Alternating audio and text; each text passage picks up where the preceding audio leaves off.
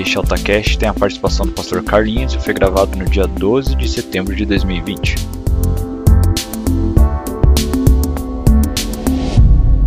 Amém. Amém. Nesse exato momento, Jesus está aqui. Amém? Nesse exato momento, Jesus está olhando para nós. E Ele está sendo muito paciente com a gente. Ele está demonstrando o seu amor, Ele está derramando sobre nós a sua graça, com a mesma intensidade que Ele faz isso todos os dias. E se nós fôssemos olhar para uns para os outros aqui, ou se nós fôssemos olhar para nós mesmos, será que alguém aqui poderia dizer assim: hoje eu estou 100%, né? hoje eu não cometi nenhum pecado, não pensei absolutamente nada de mal a respeito de ninguém, eu não vacilei com nada, eu fiz tudo exatamente como deveria fazer. Se existe alguém assim, por favor, se coloque de pé, se retire desse lugar. claro que se nos colocássemos de pé, nos colocaríamos de pé para para talvez passar vergonha. Ninguém se apresenta diante do Senhor de forma assim plena por suas próprias pernas e por sua própria conta. Mas a verdade é que porque o Senhor está nos amando hoje da mesma forma que ele nos amou ontem, e da mesma forma que ele vai nos amar amanhã, é que nós podemos nos reunir nesse lugar. Eu posso dizer para você, sem medo de errar, que você está no lugar certo, que você está exatamente aonde você deveria estar agora, e que o Senhor o que o Senhor tem para fazer na sua vida, Ele vai fazer, porque depende, primeiramente, dEle, e segundo, porque você está aqui. Então, aquilo que precisa acontecer, irá acontecer, em nome de Jesus. É muito importante que nós tenhamos e alimentemos o desejo de conhecer a Jesus cada vez mais. Afinal de contas, como o próprio Jesus orou, a vida eterna é conhecer a Jesus. Então, quanto mais nós conhecemos a Jesus, primeiro, mais a gente percebe que não o conhece. E segundo, quanto mais nós o conhecemos, mais conhecemos a Sua palavra, mais nós podemos experimentar aquilo que é eterno. E quando os nossos olhos saem das coisas terrenas e passam a enxergar aquilo que é eterno, tudo que nós estamos vivendo agora passa a ter muito mais significado. Então preste muita atenção naquilo que o Senhor está fazendo hoje, naquilo que o Senhor quer fazer no seu coração hoje, em nome de Jesus. Amém? Nós vamos falar hoje sobre perdão. Estamos no quinto sábado da nossa série Reset Your Mind e hoje nós vamos revisar os pensamentos a respeito do perdão. Um assunto muito amplo, mas muito necessário. E com todo o temor no meu coração, eu quero compartilhar com vocês algumas coisas. É muito fácil nós olharmos ao nosso redor hoje e encontrarmos ódio. Muito fácil. É muito fácil nós olharmos ao nosso redor hoje e encontrar frustração. Talvez você olhe para dentro de você e encontre frustração. É muito fácil nós olharmos ao nosso redor redes sociais, tudo mais, mas também ao nosso redor, a nossa convivência e encontrar mágoa. Rancor sendo compartilhado gratuitamente por aí, né? com comentários ácidos, com ironia, com raiva. A impressão que me dá muitas vezes é que a maioria das pessoas fica procurando um momento para poder extravasar todo o ódio, toda a raiva que tem dentro dele. Seja numa, num xingamento de uma partida de futebol, ou numa, alguma coisa errada que aconteceu no trânsito, ou alguma coisa que você leu, ou um vídeo que você viu que você não concorda, então ali está a oportunidade perfeita para que nós possamos despejar todo o ódio, todo o rancor que temos guardado no nosso coração. É muito fácil nós olharmos as notícias e vermos quanto ódio, quanta raiva existe. E nós vemos isso externamente, né? é a expressão, mas é a expressão de algo que está lá dentro. O ódio que a gente vê saindo pela boca ou saindo pelas, pelas teclas aí de um celular, de um computador, que escreve algumas coisas, nada mais é do que um retrato, uma externalização de algo que está lá dentro. E o que está lá dentro é falta de perdão. O que está lá dentro é uma indisposição, uma impossibilidade de liberar perdão e viver o perdão. E essa falta de perdão, a gente não existe, a gente não tem uma palavra no português para falar falta de perdão, né? No inglês tem uma palavra tão bonitinha que é unforgiveness. Olha que bonitinho, né? Mas em português não tem. Então a palavra é essa mesmo, é duas, três palavras para falar uma. Falta de perdão. A falta de perdão é algo tão mais profundo. É tão mais profundo do que uma simples declaração. Sabe? Às vezes a gente diz assim: olha, basta que você diga, eu perdoo e está tudo resolvido. Mentira! A falta de perdão é muito mais profunda do que uma mera declaração, do que uma, uma vamos dizer assim, um hábito de expressar. Eu mesmo tenho uma, uma mania horrível de ficar pedindo desculpa por tudo. Sou especialista em pedir desculpa. Peço desculpa, desculpa, desculpa, desculpa, desculpa. Desculpa é um jeito mais fácil de pedir perdão, né? Na verdade, as duas coisas são diferentes, mas enfim. Não é uma mera expressão, olha, me perdoa, perdão, perdão. Diz que pobre, quando se despede, ele diz, desculpa qualquer coisa, né? Desculpa aí, foi mal.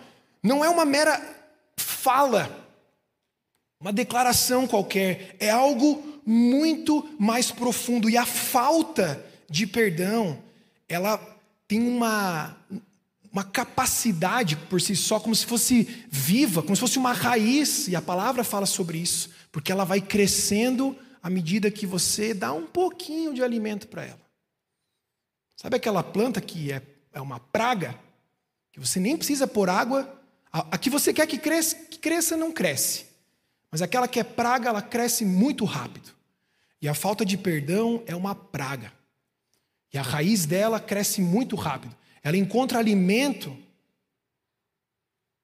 Ela encontra alimento muito fácil. Ela se alimenta de ressentimento, se alimenta de ódio, se alimenta de mágoa, e assim ela cresce e fica arraigada no coração.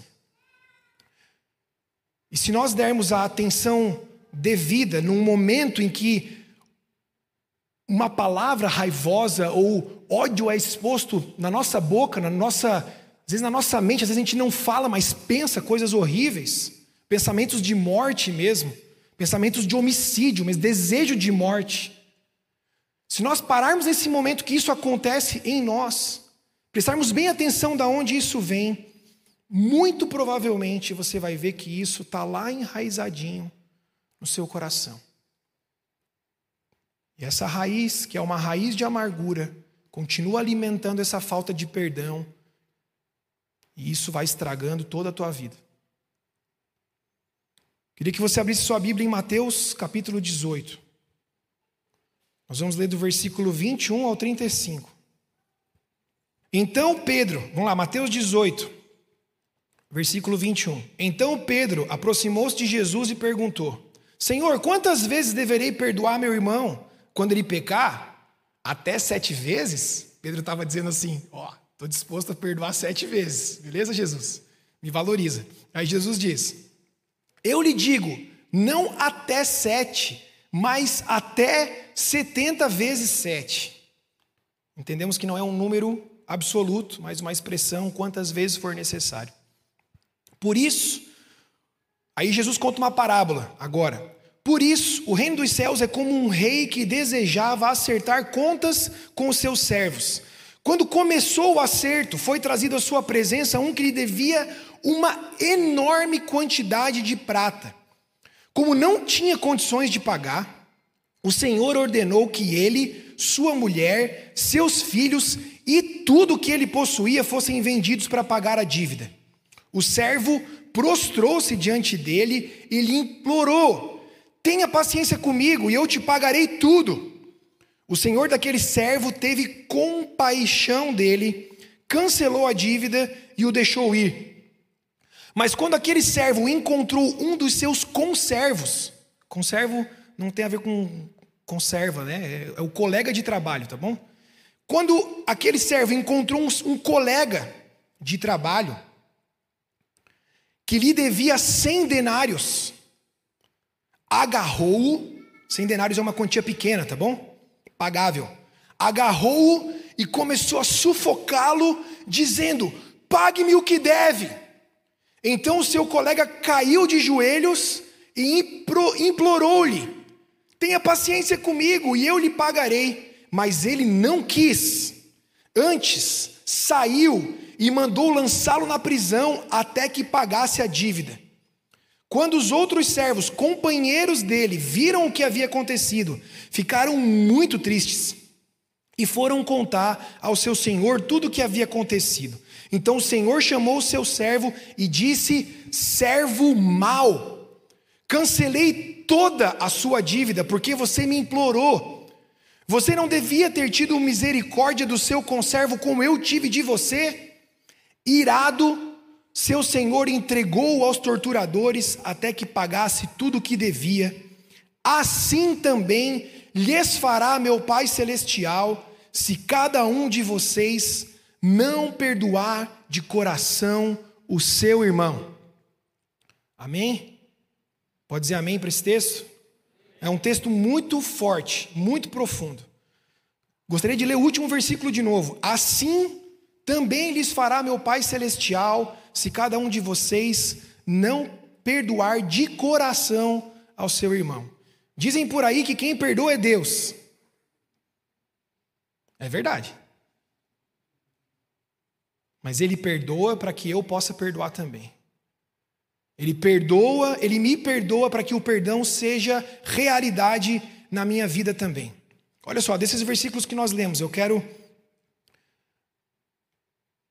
sublinhar aqui, destacar dois, o 29 e o 30, que conta o seguinte: Então o seu conservo caiu de joelhos e implorou-lhe: Tenha paciência comigo e eu lhe pagarei. Mas ele não quis.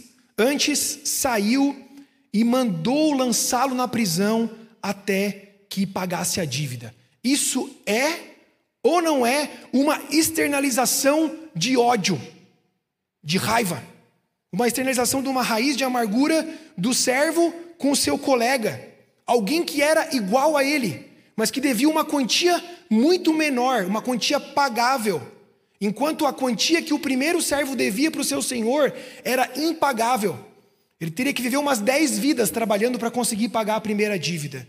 Isso é ou não é uma externalização de ódio? A gente poderia dizer, olhando para o contexto que eu introduzi no início da pregação, que esse ódio estava lá. De alguma forma, aquele servo não tinha capacidade de carregar até o seu colega o mesmo perdão que ele tinha acabado de receber. E na verdade nem era o mesmo perdão, era um perdão mais fácil, digamos assim. Se nós fosse colocar numa escala de financeira aí, né, de números monetária, era um perdão mais fácil, mas ele não teve a capacidade de carregar esse perdão que ele tinha acabado de receber para o seu colega. Ele não conseguiu compartilhar da mesma bênção que ele tinha praticamente acabado de receber. Estou entendendo? Eu quero fazer um exercício com você agora. Não é muito agradável, mas vai ajudar. Quero que você pense numa pessoa que recentemente, ou lá no passado, te magoou muito. Alguém que te decepcionou. Alguém que foi ator de uma frustração na tua vida. Alguém que quando você pensa, você pensa assim, é impossível eu perdoar essa pessoa. Seja sincero. É impossível. Sem chance. Sem chance. Deixa essa pessoa vir na tua mente agora. Ai, pastor, não tem ninguém. Deus. Deixa essa pessoa vir aí. Agora, faz o seguinte. Tendo essa parábola de Jesus, que nós acabamos de ler, nesse contexto, dessa pessoa que você imaginou. Você se tocou que essa pessoa é o conservo? Que essa pessoa é o colega? Que lhe deve uma quantia muito menor. Te deve uma quantia muito menor do que da dívida que você já foi perdoado, da qual você já foi perdoado. Essa pessoa que nós sentimos que nós não conseguimos perdoar. Essa pessoa que talvez te machucou muito e ainda te machuca. Essa pessoa que parece que não importa o que ela faça, mesmo que ela mude, mesmo que ela implore, você continua ressentindo e alimentando mágoa contra ela, sem perceber. Você não queria, mas você faz. Lembra que eu falei que a raiz de amargura encontra alimento bem fácil? Mesmo que você não queira, parece que a raiz encontra alguma coisa para fazer com que você alimente ainda mais essa mágoa, essa falta de perdão. Coloca essa pessoa nesse contexto da parábola que Jesus contou. Essa pessoa é exatamente o colega do servo que havia sido perdoado de uma dívida impagável. E o que Jesus está ensinando para mim e para você aqui, está ensinando para nós, é algo muito importante. É tão importante que a nossa vida quase que depende disso. Por isso que é tão importante nós revisarmos esses pensamentos a respeito do perdão. Porque a gente, querer, sem querer, sem querer querendo, a gente vai tornando o perdão, a gente vai tornando ele numa versão mais light. Mas quando a gente olha para a Escritura e lê o que Jesus ensinou, não é uma versão light. É uma versão pesada mesmo. Full. Sabe? Um filme de seis horas. Não é um, um trailer que você. Hoje em dia os trailers entregam o filme inteiro, né? Mas você tem que assistir o filme inteiro para entender tudo. É profundo, vai além. Exige esforço. Exige desejo. Mas isso, só isso não é suficiente. E olha só, para que você entenda ainda mais o que Jesus está querendo dizer aqui, para que nós entendamos ainda mais. Se de alguma forma, vou pedir licença aqui, talvez isso soe heresia no ouvido de alguém, mas é para você imaginar, tá bom? A imaginação ajuda a gente a entender as coisas, uma ilustração. Se de alguma forma a gente pudesse perguntar para Deus: Deus, quem é essa pessoa para você? Deus, quem são essas pessoas que te fizeram algo tão terrível, que te magoaram tanto, que te machucaram profundamente? A resposta de Deus seria nós. Claro que a gente nunca vai ouvir isso do Senhor, mas é uma ilustração para você entender o que eu estou querendo te dizer. Nós fomos perdoados de uma dívida impagável e temos dificuldade, falta de capacidade de carregar esse mesmo perdão, essa mesma bênção para que outras pessoas sejam abençoadas. Sabe, quando Jesus se fez, quando Deus fez homem em Jesus, quando Jesus caminhava sobre a terra na forma humana, no momento em que se aproximava a crucificação, ele estava angustiado, ele estava sentindo o peso que ele carregaria sobre os seus ombros na cruz. Todo o peso do pecado, todo o peso da injustiça seria colocado sobre ele, como já havia sido profetizado por Isaías. Mesmo quando a angústia o fez orar, e olha que Jesus orou isso, você pode ler em Mateus 26, 39. Ele orou assim: Pai, se for possível, afasta de mim esse cálice. Tamanha era a angústia que ele, como homem, enfrentava. Mas, sobretudo, seja feita a tua vontade e não a minha. Mesmo quando Jesus estava sendo pressionado, ele seguiu em frente por amor a nós.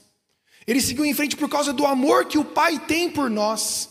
Ele seguiu em frente e fez o que deveria ser feito para que nós fôssemos perdoados. Mesmo quando a raça humana, né, lá, Adão e Eva, eles caem, eles se voltam contra Deus.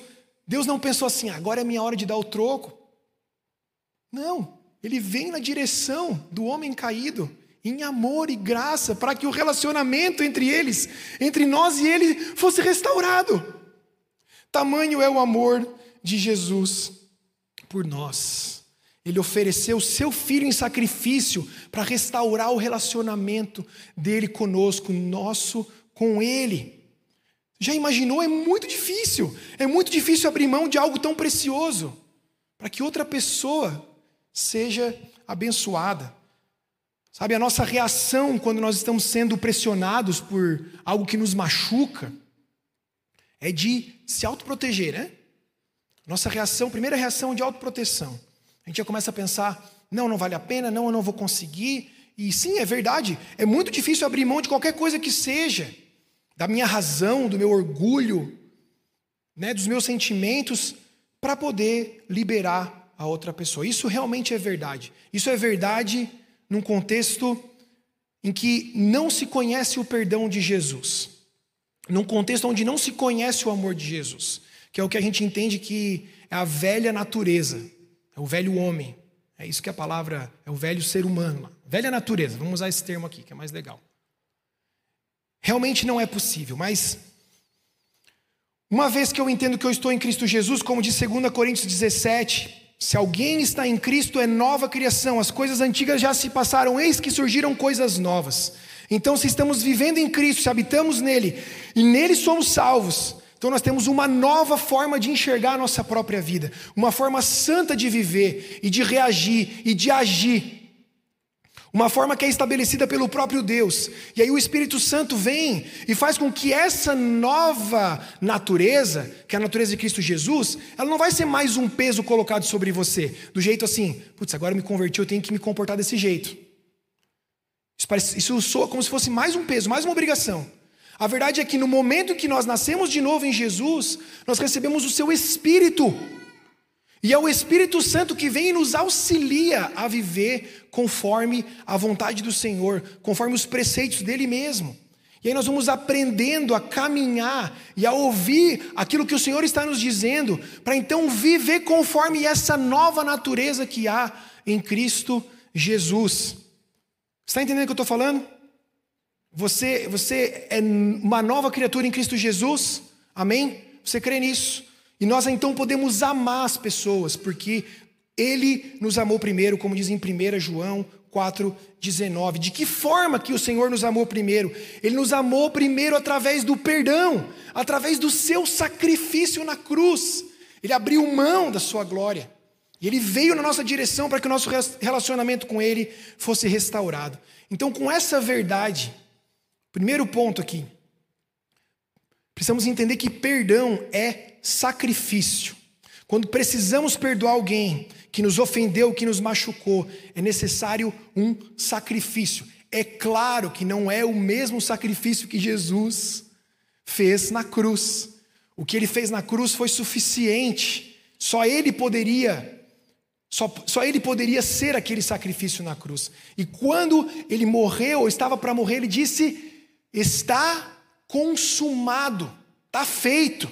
Está feito. Se está feito, ninguém mais precisa fazer. Mas é um entendimento de que, da mesma forma que um sacrifício para que o perdão nos alcançasse foi feito, no mesmo entendimento, para que possamos perdoar, liberar perdão para alguém, também é necessário um sacrifício. E o sacrifício que nós temos que fazer para perdoar alguém é estar disposto a abandonar as rédeas da nossa própria justiça e colocar essa justiça nas mãos do Senhor. Porque no final das contas a gente não consegue ser justo. A gente não tem condição de fazer justiça verdadeira. Deus é justo. Ele tem condições de praticar justiça. Nós não somos. A mim pertence a vingança e a retribuição, disse o Senhor, Deuteronômio 32. A maioria das vezes, quando alguém nos machuca, se nós estamos caminhando conforme a velha natureza, a nossa reação não é ficar ficar kit com a pessoa. Usa esse termo ainda ou não? Ficou para trás. Não é empatar. A gente quer que a pessoa sofra mais do que a gente já sofreu. A gente fala, foi ele que começou. Eu quero que sofra mesmo, bem feito. Tomara que morra. Nunca ouviu isso? Já ouvi. Tomara que. Não... Aí eu não vou falar que coisa feia, falar coisa boa. Mas a gente não consegue, mesmo que se esforce, a medida da justiça vai ser falha, porque nós não sabemos fazer justiça. De alguma forma, quando a gente tenta fazer justiça, nós queremos nos assemelhar a Deus. Como Adão e Eva quiseram se assemelhar a Deus quando comeram do fruto, eles queriam ter o conhecimento do bem e do mal. Eles queriam ser igual a Deus para poder fazer justiça com as próprias mãos. Mas eles descobriram logo de cara que eles não tinham condições. Da mesma forma, eu e você não temos condições de fazer justiça com as nossas próprias mãos. Mesmo que o nosso coração queira ser igual a Deus, nós não temos. No final das contas, qualquer que seja o troco, qualquer que seja a punição, o castigo que nós possamos tentar dar para outra pessoa, essa justiça é falha, é trapo de imundícia, como diz a Escritura Sagrada. Agora, quando nós sacrificamos essa justiça própria, nós entregamos essas rédeas nas mãos do Senhor, dizendo: Deus, eu confio em Ti. Eu confio que o Senhor fará o melhor. Eu confio que do Senhor é a justiça. Eu confio sim na tua justiça, Pai. Essa oração é uma abertura para que o nosso coração seja transformado pelo amor de Deus. Que ao invés de desejar vingança, nós começamos a desejar o mesmo amor que nós recebemos do Senhor. Então começamos a nos tornar capazes, por causa da dependência do Senhor e da ação do Espírito Santo, de carregar para os outros o mesmo perdão que nós recebemos de Cristo Jesus. Se você tem sede de justiça, se você tem aquela vontade de ser justiceiro, que em nome de Jesus a tua sede de justiça se satisfaça em Deus, porque Ele é um Deus de justiça. Perdão é um sacrifício. Em segundo lugar, é necessário abrir mão da autoproteção. Uma outra coisa que nós devemos deixar de lado é a necessidade descontrolada de se defender, no sentido que nós tentamos proteger o nosso coração, privar as nossas emoções, para não passar de novo por alguma coisa que nós passamos no passado. Nós, com medo de reviver algumas coisas no futuro, nós olhamos para o passado e fazemos do passado uma prisão. Eu fui machucado, então eu não quero ser machucado de novo. Então eu começo a construir um muro ao meu redor. Isso acontece porque ao invés de nós confiarmos em Deus e permitir que Ele seja o nosso protetor, que Ele seja o nosso defensor, que Ele lute por nós, então nós começamos a construir paredes, sabe, muros fortificados ao nosso redor. E o material que eu construo esses muros é, é a falta de perdão, é a amargura, é a mágoa, é a raiva. Erguemos esses muros para tentar nos proteger do que vivemos do passado. Sabe, a gente tem uma convicção, de alguma forma, que essa é uma boa estratégia. Né? Vou, eu, vou, eu vou me proteger. Vou construindo aqui, vou levantando o um muro ao meu redor para me proteger. Sabe, um tempo atrás, uma pessoa me magoou muito, muito mesmo. E normalmente a pessoa que tem a capacidade de te magoar é alguém é muito próximo de você. Quem você não conhece muito bem, quem não te conhece muito bem, não tem tanta essa capacidade. Uma pessoa me magoou muito, profundamente. Confiava muito nessa pessoa. Amava muito ela mesmo. Fazia parte da minha vida, eu fazia parte da vida dela. E foi uma decepção assim que me pegou de surpresa. Obviamente. Né?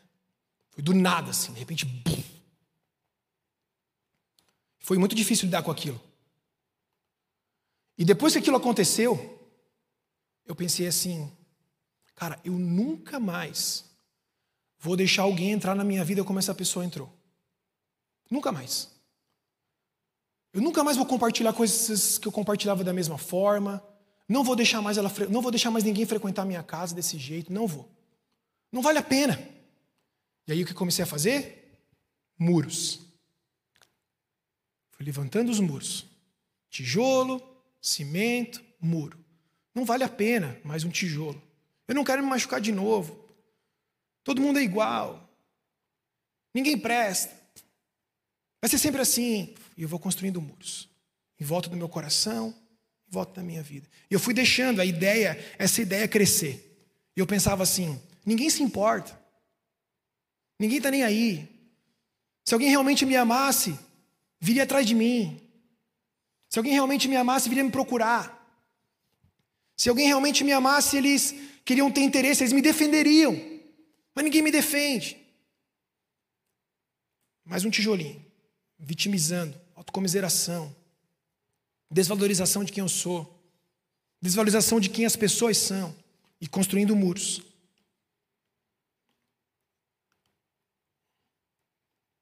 E isso foi afetando muito o meu relacionamento com todo mundo que estava ao meu redor. Sabe? Eu comecei a carregar essa prisão por onde eu ia. Quando tinha oportunidade de me relacionar, conhecia pessoas novas, eu pensava assim: não vale a pena deixar se aproximar. Eu vou manter a distância. Vou manter a distância melhor. E aí aquilo que era para me proteger se tornou uma prisão. Aquilo que era para me proteger me impedia de ir a outros lugares. Aquilo que era para me proteger me impedia de enxergar as outras pessoas que estavam ao meu redor. Mas graças a Deus isso mudou. Graças a Deus o perdão aconteceu. Mas quando eu lembro dessa história, hoje muito tranquilo, faz muitos anos já, eu percebo que muita gente passa exatamente pelas mesmas coisas, quase que todo dia. E essas pessoas ficam tentando curar a ferida, mas não liberam perdão. Como que vai curar uma ferida sem liberar o perdão? Daí a gente começa a buscar estratégias, começa a querer compartilhar com as pessoas, começa a, faz de tudo, faz todo todo todo o currículo que existe de, de cura na igreja, no mundo, todos os ministérios, mas não consigo, porque o perdão não existiu. E aí eu vou para a terceira, terceiro e último ponto, aliás, terceiro ponto, que é esse: o coração precisa mudar antes das atitudes. Se nós queremos realmente mudar e perdoar, se nós queremos realmente deixar para trás o hábito de rebater as coisas com um desejo de vingança e com raiva, então nós temos que entregar isso para Deus e deixar que Ele comece a transformar o nosso coração. Precisamos nos abrir, permitir que Deus entre lá nas profundezas da nossa alma, lá onde a gente esconde aquilo que ninguém quer saber, deixar Ele arrancar de lá aquelas raízes de amargura que já estão impregnadas no nosso ser. Muita gente diz, e querendo ou não, isso tem um pouco de verdade, que o perdão é uma decisão. Isso está em parte certo. Mas antes de tomar essa decisão, o coração precisa estar num processo de transformação. Se o coração não está sendo transformado, essa decisão não vai ser sustentada. Na primeira oportunidade que você tem de voltar atrás, você vai voltar atrás, porque o coração não está forte. E o coração sabota. Sabota a decisão que foi tomada. Uma decisão sensata. A Bíblia diz que eu devo perdoar, então eu perdoo. Mas se o coração não está sendo transformado, essa decisão não é sustentada. A gente ouve por aí, né? Oh, agora você é crente, você precisa melhorar as suas atitudes. Ok. Mas antes, antes de mudar as atitudes, é necessário que o coração esteja sendo transformado. O que realmente faz mudar as atitudes é quando Jesus começa a transformar o coração. E a partir do coração, de dentro para fora, a partir de quem nós somos lá no interior, então aquilo que é externalizado começa a mudar também. Romanos 12, 21 diz: Não se deixem vencer pelo mal, mas vençam o mal com o bem. E é somente um coração transformado por Deus que pode responder à maldade com o bem, com o amor de Cristo. E talvez responder o bem com o mal seja o maior testemunho a respeito do amor de Cristo que você possa apresentar na sua vida. Na sua vida. É um testemunho daquilo que Cristo fez na cruz por nós, do preço que ele pagou na cruz por nós. Em vários momentos na nossa vida, mesmo depois de entender isso, mesmo depois de entregar a vida para Jesus, mesmo de, depois de derrubar os muros e deixar que o Senhor trabalhe no nosso coração para nos transformar, em, nós vamos, em alguns momentos, ser atraídos pela ideia de combater o mal com o mal de novo, de expressar ódio, achando que essa é a melhor solução. Nós vamos ser atraídos pela justiça, pela vontade de fazer justiça própria. Em vários momentos da nossa vida, a gente vai ser levado a pensar será que eu perdoei mesmo? Será que realmente eu, eu liberei essa pessoa? Eu acho que talvez eu não tenha perdoado de verdade. Mas quando esses pensamentos começarem a surgir, saiba que eles são pensamentos malignos. Eles são ideias diabólicas tentando entrar na tua cabeça e dizer que o perdão que você recebeu de Jesus não foi o suficiente para que você viva perdão na sua vida também. E é necessário, nessas horas em que você fraqueja, que a gente fraqueja e, e começa a pôr em dúvida algo que o Senhor está fazendo, de voltar e olhar para Deus. E aí sim nós vamos para o último ponto. Precisamos entender que perdão é um processo. Um processo que precisa ser iniciado, sim, mas é uma caminhada de abrir mão do direito de se vingar toda vez que essa ideia de que a vingança é algo bom retorna à nossa mente e nosso coração. É a ideia de que esse sentimento vem, mas toda vez que ele vem, eu preciso colocá-lo aos pés da cruz, para que Deus substitua essa emoção, esse sentimento por algo bom, que é o seu amor, que é a paz do seu espírito que habita dentro de nós. 2 Coríntios 2:7 diz: "Agora, pelo contrário, vocês devem perdoar-lhe e consolá-lo para que ele não seja dominado por excessiva tristeza." O apóstolo Paulo está falando aqui de uma pessoa que estava pedindo perdão para a igreja. E aí ele fala assim: agora que ele pediu perdão, então vocês devem perdoá-lo e consolá-lo, para que ele não seja dominado pela tristeza. Olha só. E por que, que Paulo fala isso? Ele continua lá no versículo 11: a fim de que Satanás não tenha vantagem sobre nós, pois nós não ignoramos as suas intenções. E aí eu estou indo para o final. Falta de perdão dá autoridade para o diabo agir na tua vida. Quando nós decidimos em nosso coração não perdoar, e quando a gente consolida essa posição a respeito da falta de perdão, então a gente deixa uma porta aberta para o inimigo entrar e plantar muitas outras coisas. Um perdão retido gera amargura, e quando a amargura se assenta, se arraiga no nosso coração, ela começa a apodrecer o nosso coração e faz com que a nossa vida desande. Porque a gente não consegue mais experimentar nada. Não nada, eu não vou exagerar. A gente não consegue experimentar muitas coisas em Deus. Porque o perdão retém. A falta de perdão retém, desculpa. A falta de perdão nos amarra, nos prende de seguir em frente. Razão pela qual Jesus está falando isso para a gente hoje é para que você libere perdão. A razão pela qual Jesus está falando isso para a gente hoje porque Ele nos ama muito. A razão pela qual Jesus está falando isso para a gente hoje é porque Jesus quer que nós experimentemos as bênçãos que Ele tem para nós. Jesus deseja para nós hoje que nós experimentemos a liberdade que é viver longe do pecado, longe do rancor, longe da falta de perdão. A razão pela qual Jesus está falando com a gente isso hoje é porque Ele quer que você tenha uma vida cheia de vida verdadeira. A razão pelo qual o Senhor está falando com isso hoje é porque no nosso coração existem coisas que precisam ser arrancadas de lá. Amém? Quero convidar você a ficar de pé, fechar os teus olhos, nós vamos orar. Feche os teus olhos, não, não se distraia, por favor, não se distraia. Só mais cinco minutinhos. Vou pedir para que todos fechem os seus olhos. Não vamos ter pressa agora. Agora não. Se você está sentindo que o teu coração está duro, inclusive o Senhor usou a boca da Carol no prelúdio aqui para falar sobre corações duros. Se você está sentindo que o teu coração está duro, se você sente que não vai conseguir perdoar, que não dá. Eu quero te encorajar, eu quero te impulsionar a entregar esse coração duro, do jeito que ele está, para Cristo.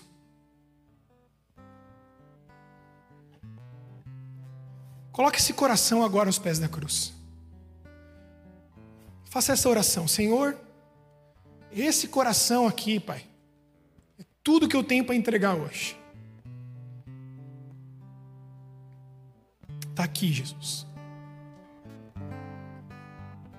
Seja sincero agora nessa oração. Deixa o Espírito Santo falar com você, injetar um pouquinho, um pouco de amor lá no teu coração.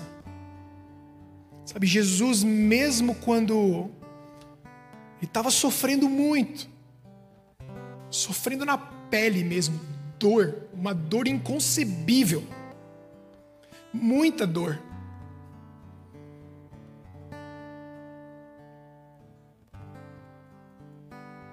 Mesmo quando ele estava sendo humilhado, sendo posto à prova, ele estava sendo desafiado a respeito de quem ele era, mesmo quando ele estava pendurado na cruz, assim, já quase sem conseguir respirar.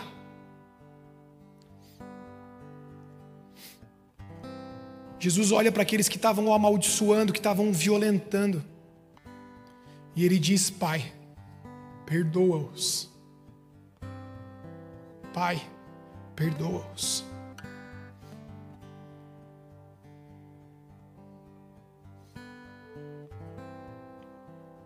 Ah, Jesus. Peço agora, Pai, que o teu Espírito venha sobre cada um aqui, Deus. Sim.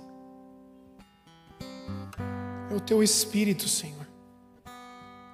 Quem convence do pecado, da justiça, do juízo, é o teu Espírito que traz verdade.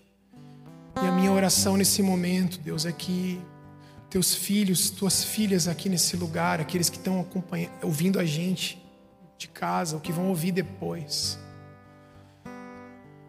eu oro para que eles sejam libertos, Deus, que eles abram mão que eles abram mão dessa vontade, Deus, de se vingar, essa vontade de fazer outra pessoa sofrer um pouco daquilo que ele já sofreu.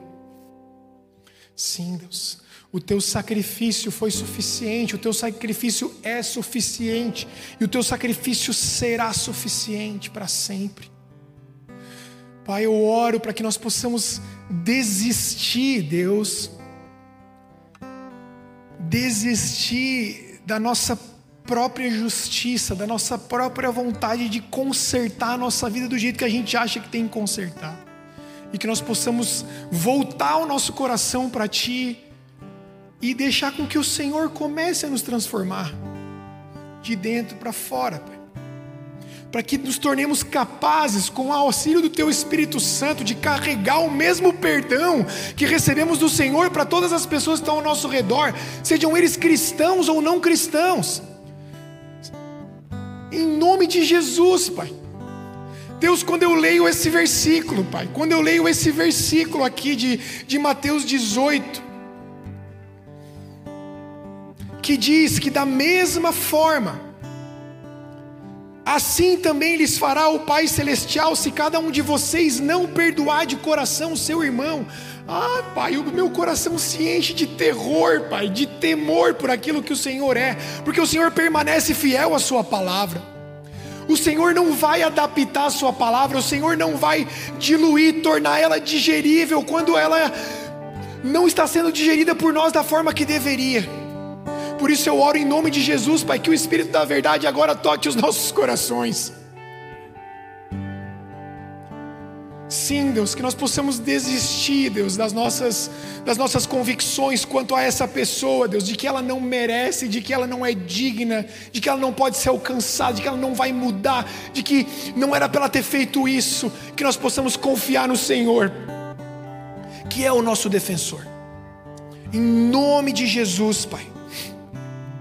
Tua palavra diz em Colossenses 3, que nós devemos suportar uns aos outros e perdoar as queixas uns dos outros, da mesma forma que o Senhor nos perdoou. Por isso eu te peço, Senhor, nos ensina ou começa a nos ensinar a partir agora, a partir de agora em nome de Jesus, para que nós possamos experimentar o perdão verdadeiro, para que possamos ser livres, livres, para que possamos ser liberados para usufruir das bênçãos do Senhor que não tem chegado até a nossa vida por causa das barreiras que foram construídas por nós mesmos aos nosso, ao nosso redor. Eu te peço isso, Pai, em nome de Jesus, em nome de Jesus.